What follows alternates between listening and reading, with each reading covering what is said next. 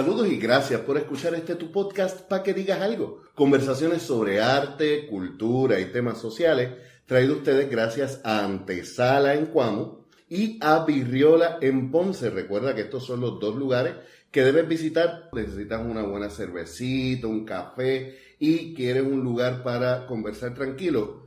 En Ponce, en el Bypass o en Coamo, al lado del centro de convenciones. Yo soy Leonel Santiago y en esta ocasión me acompaña maestro de historia, músico y la cabeza detrás de Proyecto Boique. Juan Riestra, compañero, hermano, gracias por darme la oportunidad de sentarnos a conversar contigo.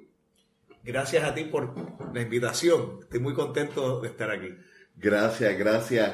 Yo te conocí por primera vez no hace mucho en la presentación que tenía mi hijo de La Palma y además de que me encantó la propuesta que, que pude escuchar, que aunque lo que tocaste fue una canción, como yo había llegado temprano, escuché dos o tres cositas que estuviste haciendo en el, en el soundcheck. Exactamente. Y encima de eso me entero de que cuando menciono tu nombre, tú eres una persona bien querida en personas que son bien apreciadas para mí. Saludos a Lizat, saludos a Yuli Laporte. Pero tu proyecto, eh, Proyecto Oiques, para mí tuvo unas particularidades bien interesantes. Tú eres, como dije, maestro de historia. Y el proyecto es una recopilación de nuestra historia a través de la música. Si no es molestia para comenzar y que nuestro público te vaya conociendo, ¿podrías cantarnos una canción? Seguro, claro que sí. Este, ¿Tiene alguna en particular que le interesa? Tú sabes cuál. Las 11.000 vírgenes. Dale, vamos a hacer.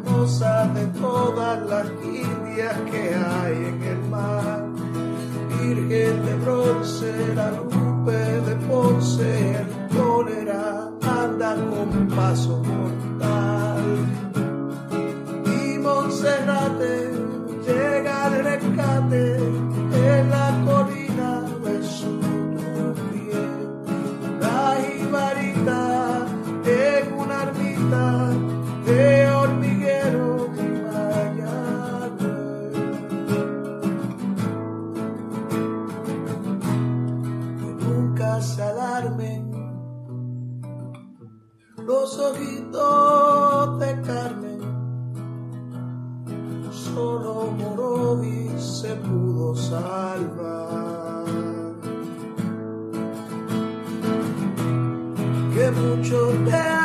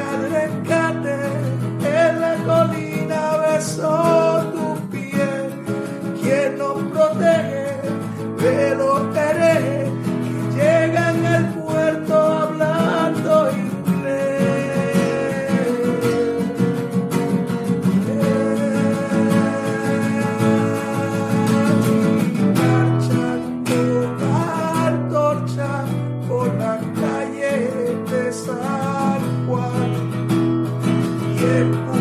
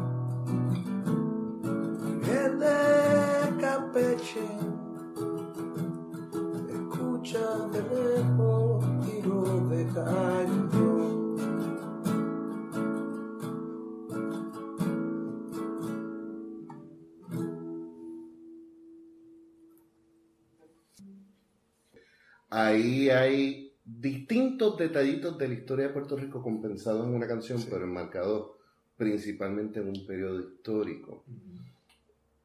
Esa es de las poquitas historias que sí nos cuentan en la escuela, aunque sea por encimita, y vamos a hablar sobre el estado de la educación histórica en Puerto Rico, pero ¿cómo es que nace esa canción?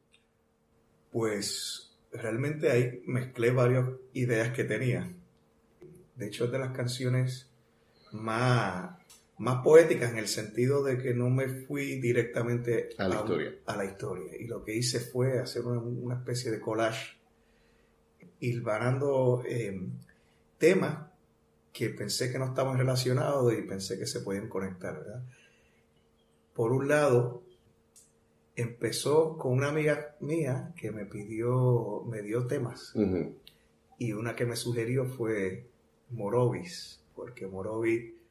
eh, Solo, solo Morovis se salvó. Exactamente. Y eso es algo que se solía decir de la, de la epidemia, la pandemia de la, de- del cólera, que afectó a Puerto Rico en la década de los 1850 y entró por Nahuatl y arrasó con todo el país, mató a decenas de miles de personas, menos Morovi. Entonces se decía esa frase, solo Morovi, eh, la isla menos Morovi. La isla menos Morovis en la frase. sí. Exactamente. Y entonces eso me, me pareció interesante, pero no pensé que no veía cómo meterle una canción solamente de Morovis, ¿no?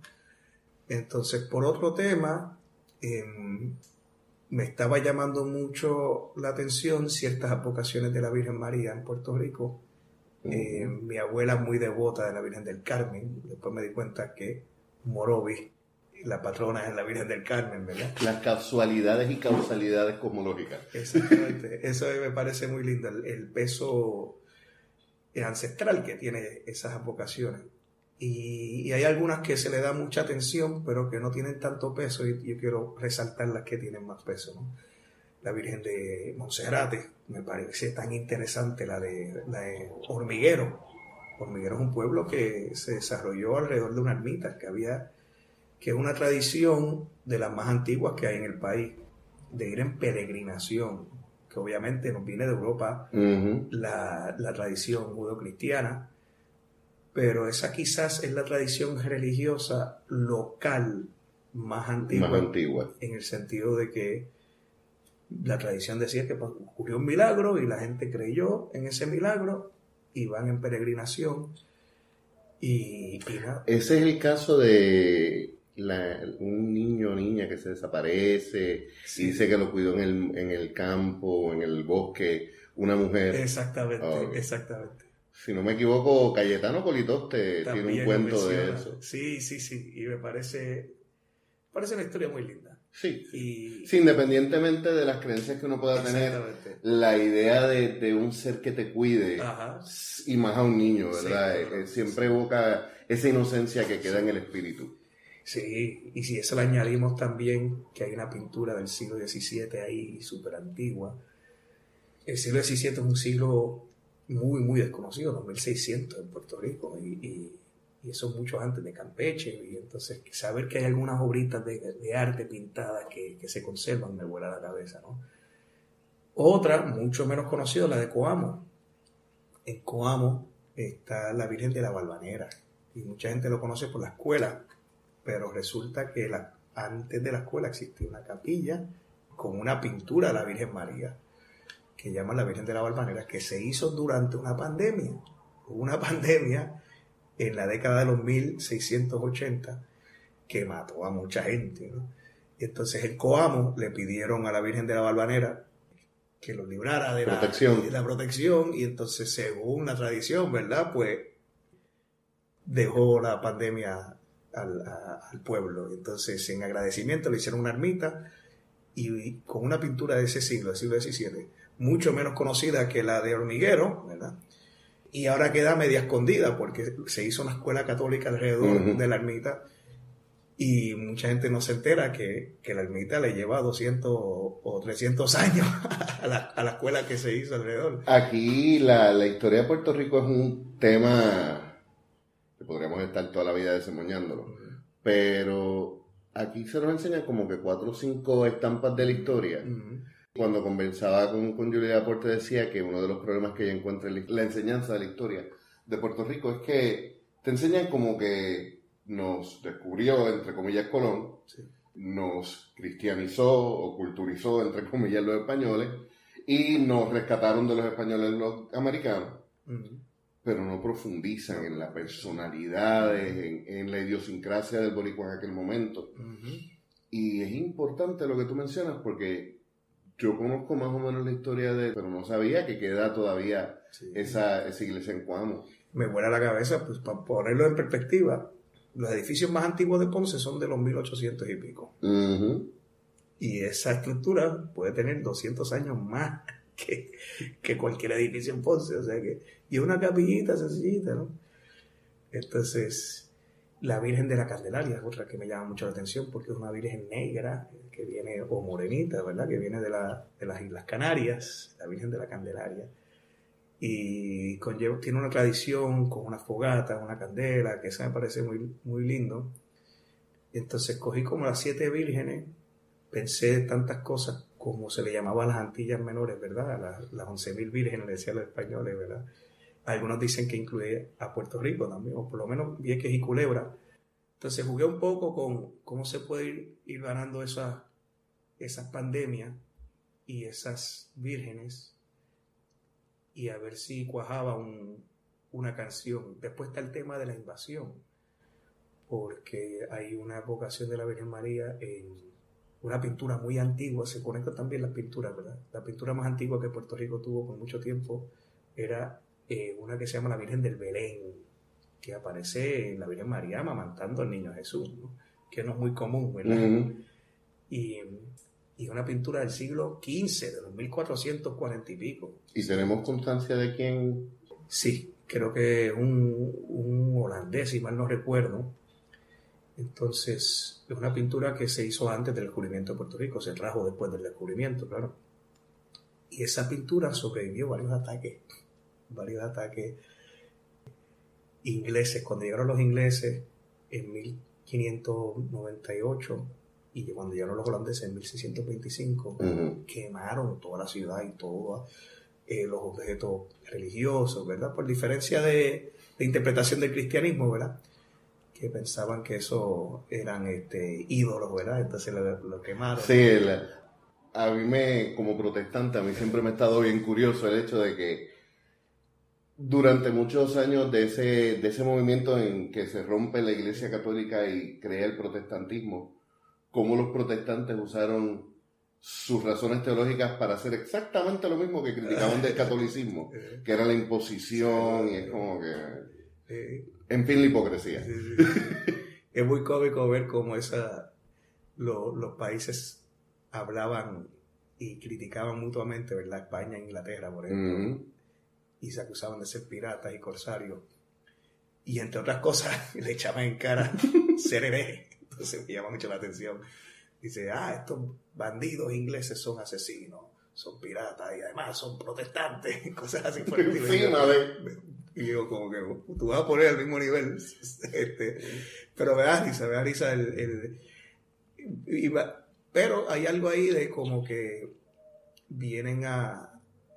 eh, El sentido de tú proteger lo tuyo cuando viene un invasor me parece interesante. Y que el pueblo le haya puesto valor a esa pintura que según ellos vieron algún tipo de protección de que logró eh, sobrevivir. Y de hecho, una de las invasiones, los ingleses se van por una pandemia, otra pandemia. Eh, es bien gracioso que, que menciones ese detalle porque a, a mí me parece que la gente ha perdido de perspectiva histórica que las pandemias ocurren cada 100 años.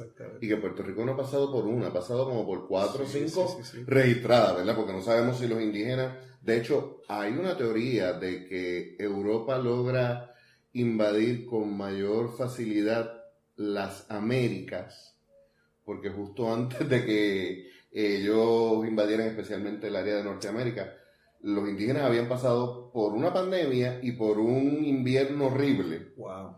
que sí, que- porque antes de eso habían habido otras invasiones. De Sí. hecho, los vikingos estuvieron aquí establecidos y pero no es hasta que llegan en un momento donde ya habían estado debilitados por otras razones que logran una conquista.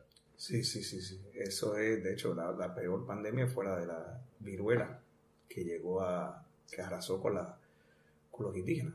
Mm, Ese ya con, con- con la llegada de los españoles, ¿no? Entonces mencioné la viruela, traté de jugar con, con los números también, siete vírgenes, ocho pueblos, no recuerdo la cuenta, pero eh, cinco pandemias que menciono y cuatro invasiones.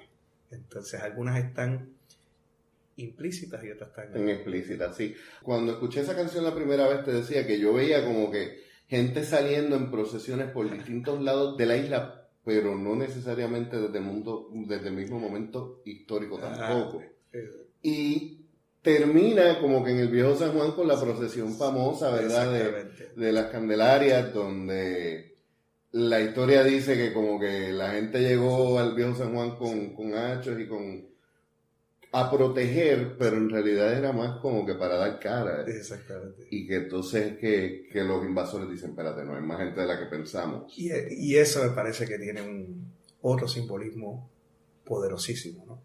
En esa invasión británica de 1797, según cuenta la leyenda, el obispo salió con la misma pintura de la Virgen de- del Belén. Ah, no sabía. Entonces salió ahí a pro- a- en la procesión diciendo, ya sobrevivió a tres invasiones anteriores, ahora nos va a proteger. Y salieron las mujeres de la ciudad con antorchas, ¿no? Y eso me pareció interesante. Y según la leyenda, los, los ingleses se fueron al ver confundirlos con, con tropas, como tú dices, ¿no? Que puede ser cierto, puede ser falso, puede ser una mezcla de leyenda e historia, pero me parece interesante la, la cuestión femenina, ¿no?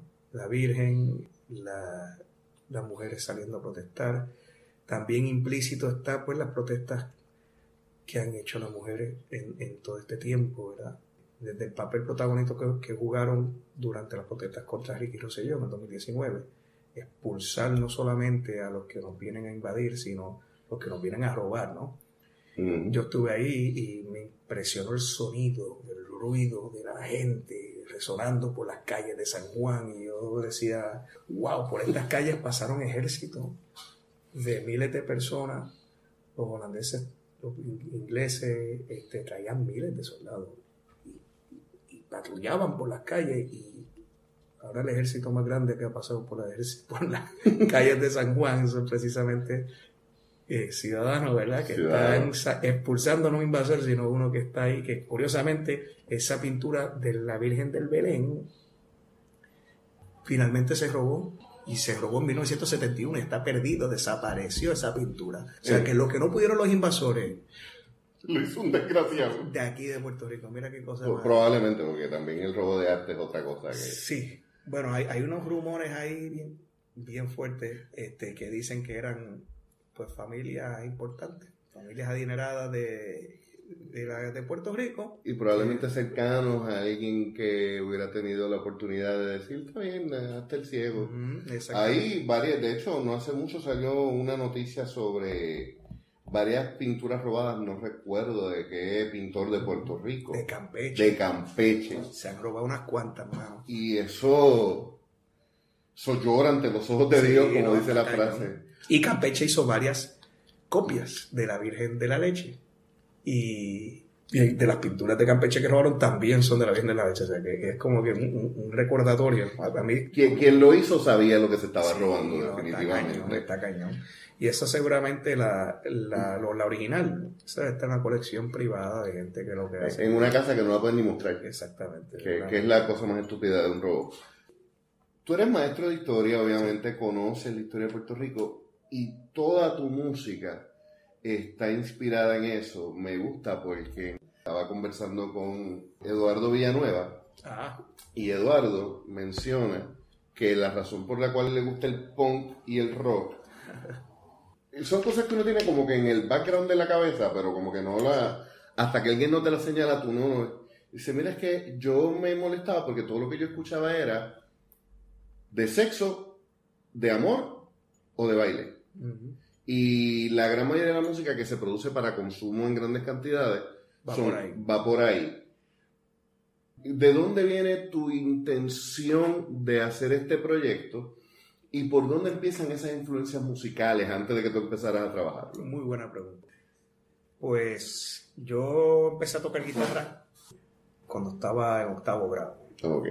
Y empecé tocando canciones populares que sonaban en la radio y empecé a componer ya a finales cuando estaba en high school, pero siempre en plan relajo, siempre en plan parodia, porque es más fácil, por lo menos a mí se me hacía más fácil, era más safe, más seguro hacer algo de parodia y de relajo, porque si queda mal, pues Es relajo. es relajo, exactamente. Entonces, hacer un tema serio me pareció una cosa muy ambiciosa, muy atrevida y, y un riesgo, ¿verdad?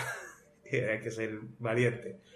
Entonces, em, mis influencias, pues yo era bien rockero, siempre el rock sesentoso siempre me encantó, los Beatles, el reggae me encantaba, Bob Marley, toda la música jamaiquina me volvía loco, ¿verdad?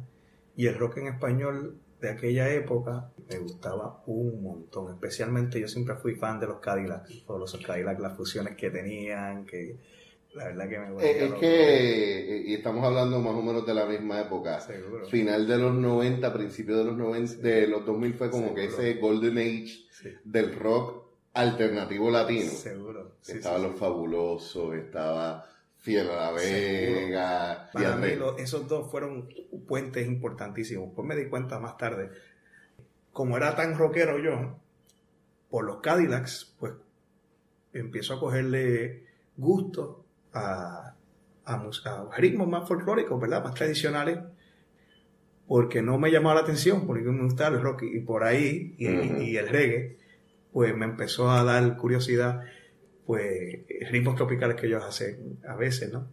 Y lo mismo con eh, Fiel a Vega.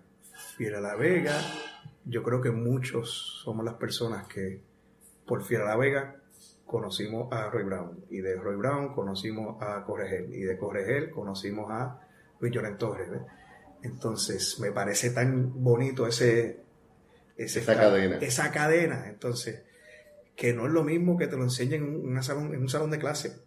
En el salón de clase te hablan de Corregel, te hablan de Luis Llorent Torres, pero si no es por Fiel a la Vega, yo no llego a, a esa cadena. Porque Fiel a la Vega fue el, el eslabón por medio de lo que me gustaba, que era el, el rock. Y también conocí a Silvio por medio de, de Fiel a la Vega, la Nueva Trova. A mí me da risa porque a, a qui- quienes conocen hoy a Tito Ojer y a, y a Fiel a la Vega no saben, por ejemplo, que cuando Fiel a la Vega empezó, empezó, Ujú. era más, mucho más pesado. Sí, sí, O sea, yo recuerdo haber visto gente mochando con un pueblo durmiendo en versiones mucho más pesadas, pero también es gracias a él que nuestra generación termina relacionándose con Roy Brown, Sí, sí, sí, porque el cover que hicieron de Boricua en la Luna en aquel en el Unplugged, pero también a Silvio. Ajá, Y es como tú dices, o sea, son, son cantautores que son importantes, pero que para nuestra generación quizás no hubieran sido tan relevantes si no los rescatan. Exactamente, exactamente. O se hubiera quedado en los mismos nichos de siempre, ¿no? Entonces, para mí, Tito Ogel y Fiel Vega cumplieron con su misión histórica, lo siguen cumpliendo, digo yo. Pero este, lo que significó para nuestra generación fue clave. Si no llega a estar ese vínculo, yo creo que es importante ser ese vínculo eh, en cada generación, ¿verdad? Porque si no, pues se puede perder. Hay, hay estudiantes míos que no conocen la el clásico de Rafael Hernández eh, Marín, ¿verdad? Este, y hay que Iba a decir Rafael Hernández Colón. no, estamos aquí en Ponce. Este, Rafael Hernández Marín, ¿verdad? Que tiene tantos clásicos que sus papás conocen, que sus abuelos conocen, pero si no se le busca una manera que, conecte, que le sea relevante para ellos, yo creo que esa es la palabra. Fiera Vega me hizo relevante, correcto, y, y Silvio, y, y- y yo creo que eso fue muy importante para mí. Más tarde, pues, en la universidad le meto mano a la, a la salsa, a la salsa gorda, que me, que me fascina. Y poco a poco voy llegando más a la bomba y la plena. Entonces, eso ¿Tú eres natural de Ponce? Yo soy de Bayamón. De Bayamón. Toda mi familia es de Arecibo. Ah, ok. Papi, mami, este, mis abuelos, todos de Arecibo. Este, pero yo me nací, me crié en área metro. Ok. Y fue un viaje para mí poco a poco conectar con mis raíces, ¿verdad? Este, entonces, yo, pues, como muchos muchachos de, de escuela superior, pues nos gustaba el viaje de, tener una banda, de cantar y tocar la guitarra en la banda y, y componer canciones. Entonces, yo estaba en ese viaje y yo lo disfruté un montón. Pero, pero era un hobby. Jamás pensé que eso iba a tener una, una importancia, una utilidad en mi carrera como historiador, ¿verdad?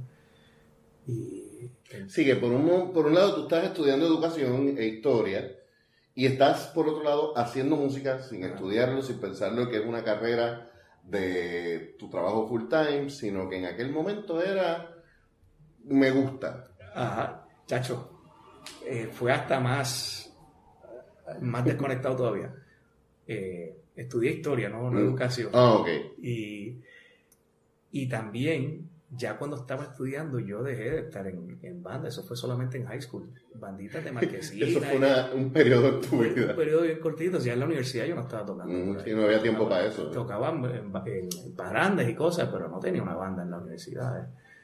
Em, o sea que eso lo hace hasta más extraño para mí, porque hay un, Una desconexión una total. desconexión con, ah, bueno, esos son este, fiebres que uno tiene cuando uno está en, en, en high school, ¿no? Empiezo a dar clases, tengo una experiencia hermosa, de verdad que fue, o sea, me voló la mente eh, lo, lo mucho que disfruté de dar clases. Cuando empecé a dar clases en el 2007 y ver lo bien que recibían mis estudiantes en mis clases y el interés que ponían, eso fue o sea, la sorpresa más grande de mi vida. Yo jamás pensé, jamás me hubiera imaginado que me iba a gustar tanto.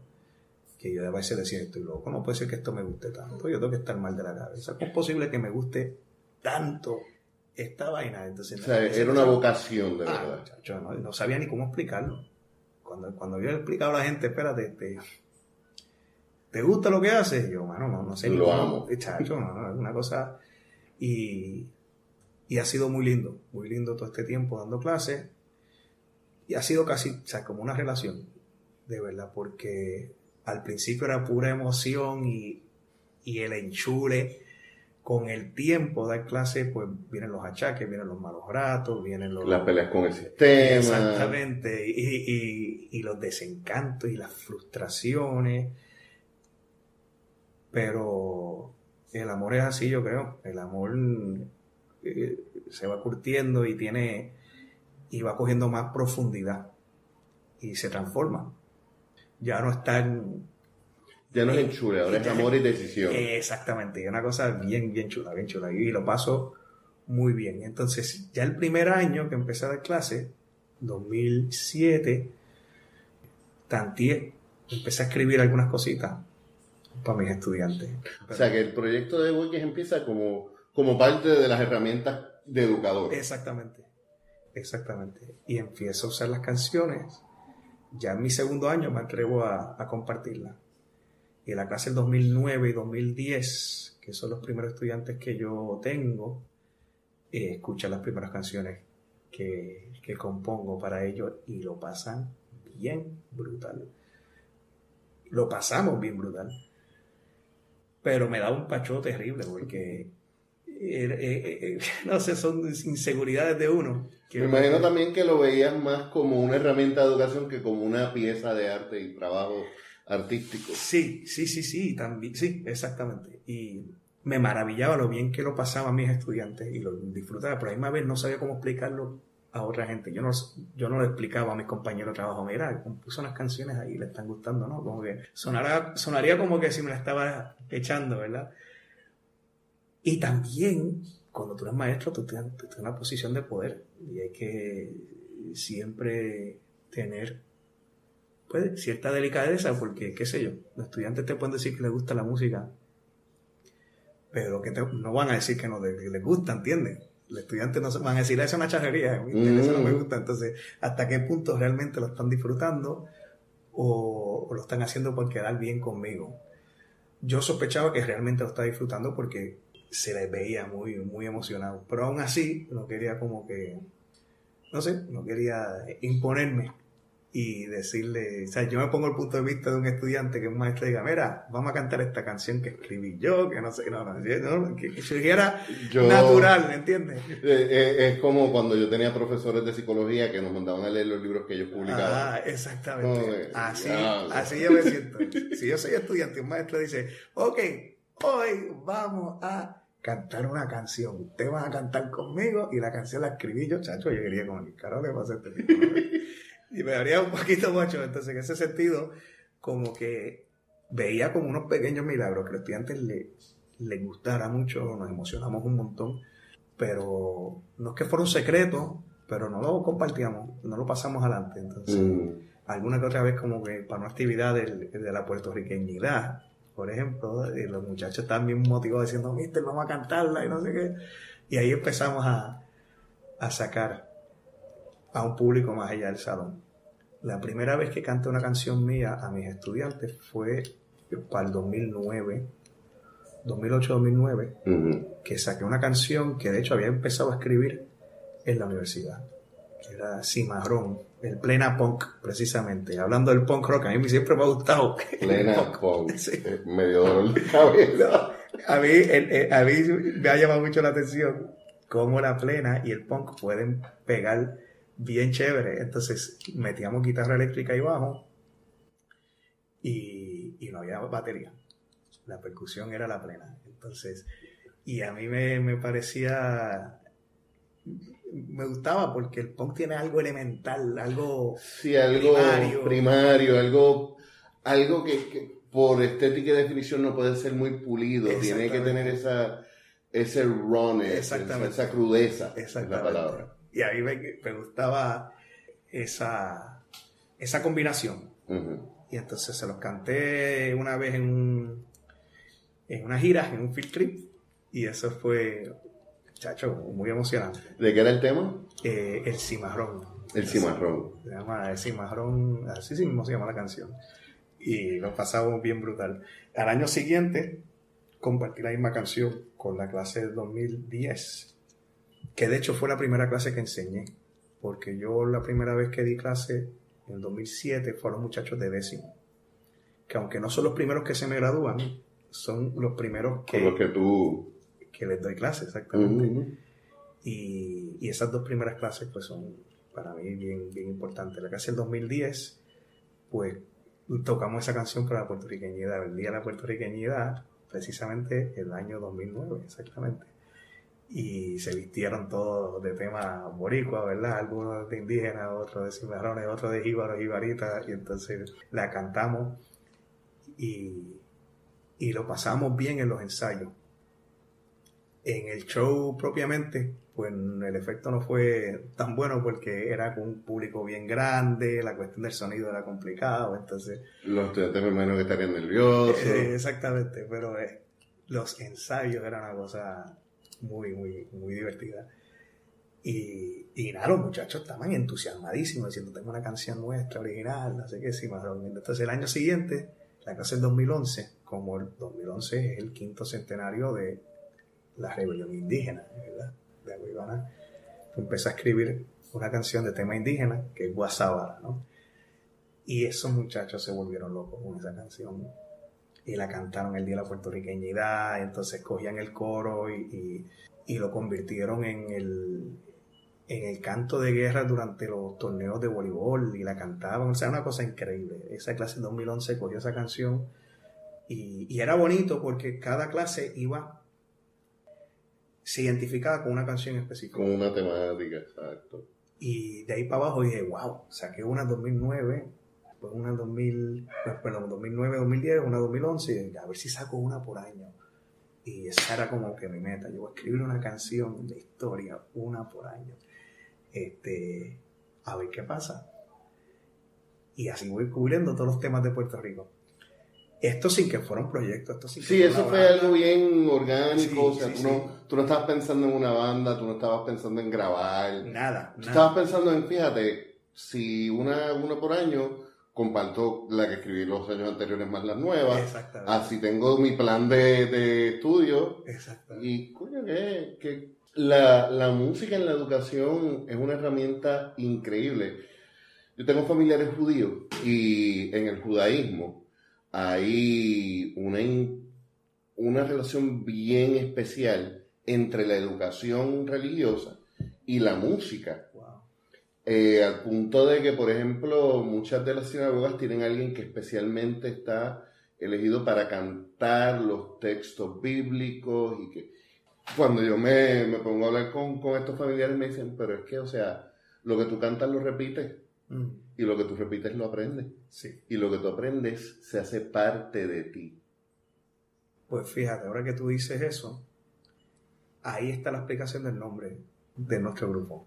Y los boiques. Por, e, a- ahí, para ahí me iba, para ahí era el segue, para ahí era la curva donde me quería ir, porque el boique era como que el consejero del cacique, era el maestro espiritual, era, yo diría que hasta cierto punto el poder detrás del dujo, ¿no? El poder de- detrás del cacique, porque era esta, esta figura del anciano, de, Sí. porque son los poseedores de la, de la historia de ese pueblo y quien lo comparte y quien se lo enseña a quienes después se lo van a enseñar al resto del pueblo. Exactamente. De ahí es que entonces surge Exactamente. De hecho, también conecta con mi pasión por la historia. Yo creo que lo que me hizo querer la historia fue cuando en noveno grado me di cuenta de algo que me voló la mente. Nosotros como especie, Homo sapiens sapiens, nuestra especie actual, Ujú. llevamos 200.000 años. 200.000. De los cuales la escritura surgió en los últimos 5.000 años. 5 de 200 es eh, 2.5%. O sea que nosotros llevamos 97.5% de nuestro pasado dando historia sin saber qué pasó. Exactamente. O transmitiendo la historia de manera oral. Y la historia oral se transmitía por medio de la música. Entonces, creo que el músico es el músico sabio que transmite el conocimiento del pasado es el sacerdocio más antiguo, que termina también siendo, en muchas ocasiones, no siempre, pero la figura del maestro. Maestro, músico y sacerdote era como ese vínculo entre la generación actual con el conocimiento Anterior. anterior. Sobre eso, Graham Hancock, un... él es periodista investigativo, pero también es escritor de historia, no es historiador. Él trabaja mucho estas teorías alternativas de la historia, de, por ejemplo, de por qué hay cosas que no nos concuerdan con lo que asumimos que es la historia. Por ejemplo, objetos fuera del tiempo, hay unas culturas que parecían tener unos conocimientos que nosotros decimos, eso, eso tiene que ser embuste y exageraciones porque eso no puede ser. Él dice, mira, nosotros lo que tenemos es 2% de la historia escrita. Esto es como si tú te hubieras levantado, históricamente hablando, de una borrachera tan brutal que te borró sin ti, no sabes dónde estás parado. Y tienes que empezar a reconstruir todo lo que tú eres como sociedad desde ahí, desde ese hangover. Y llevas dos minutos nada más. de- de- Sí, estás como que, espérate, o sea, te, te levantas con la mente de que yo hice anoche y con la casa hecho un desastre. Nosotros estamos, eh, la prehistoria la estamos reconstruyendo más por teoría que por conocimiento. Y en gran medida es porque cuando nos cambiamos a una sociedad que recopila el conocimiento de forma tangible, pues ya no necesitamos tanto la memoria. Exactamente. Y eso se pierde. Y, o sea, es, es- es algo que está en todas las culturas. Correcto. Que estaba en todas las culturas. De hecho, me imagino que, que en algún momento te tienen que haber hecho la, la comparación. Pero, por ejemplo, en África estaban los griots. Los griots eran estos cantantes itinerantes que se iban por los pueblos e iban contando la historia, pero la misma vez que iban, entonces también iban recopilando las historias de distintas aldeas. Está la idea del... Muchos de los, Juglares y eso. los juglares, Sí, sí, sí. que esa era la historia del juglar. Seguro. Claro que muchas veces se exageraba la historia porque es una historia contada, es una canción, Claro. tú tienes que, hacer uso de las herramientas poéticas. Pero gracias a ellos es que tenemos muchas de nuestra historia y conocimiento ancestral. Y yo diría además, eh, todo lo que es la literatura y el arte, bueno, no sé si el arte en toda su expresión, pero lo que es literatura, lo que es cine, lo que es teatro, realmente son evolución de, entiendo yo, yo lo resumo a dos cosas, narrar y expresar. Ujú. Los griegos decían que era la poesía épica y la poesía eh, lírica. Lírica. Entonces la lírica lo que hace es expresar, porque a veces no queremos explicar, a veces no queremos narrar, a veces lo que queremos es Sacarlo. sacarlo y expresar, sí, que el valor está en, En la expresión en la solamente. expresión. Y por eso pues tiene valor repeticiones y otro tipo de, de características que quizá la narrativa no tiene, pero la narración, básicamente las películas, el cine, lo que es Netflix, es contar un cuento. Contar Tenemos- historia, sí. tenemos un, un asunto contar un cuento y expresar sentimientos.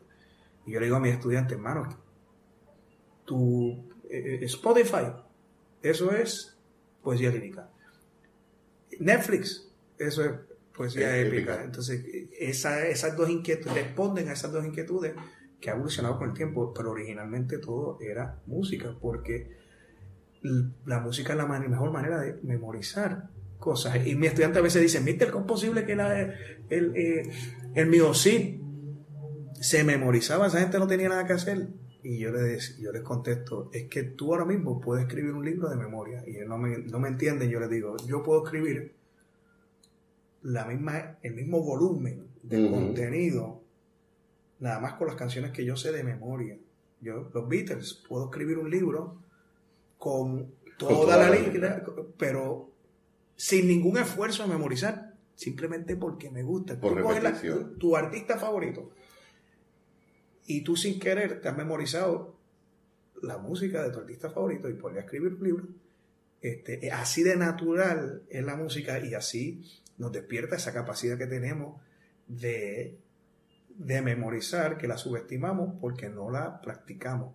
Pero cuando lo metes por música, se despierta. Entonces, y también por medio de la música se puede meter un poco el tema de la expresión.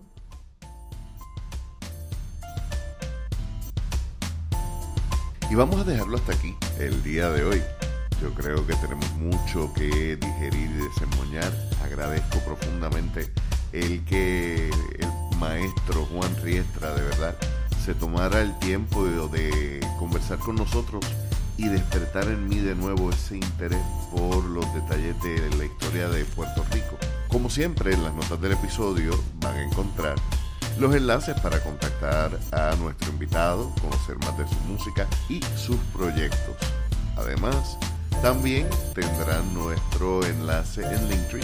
Pueden entrar ahí, visitar nuestras redes sociales tanto en Facebook como en Instagram. Además de nuestra tienda, recuerda que 100% de nuestras ganancias van directamente a artistas puertorriqueños, por lo cual comprar en nuestra tienda es invertir en nuestra cultura. Yo soy Leonel Santiago y nos escuchamos la semana que viene.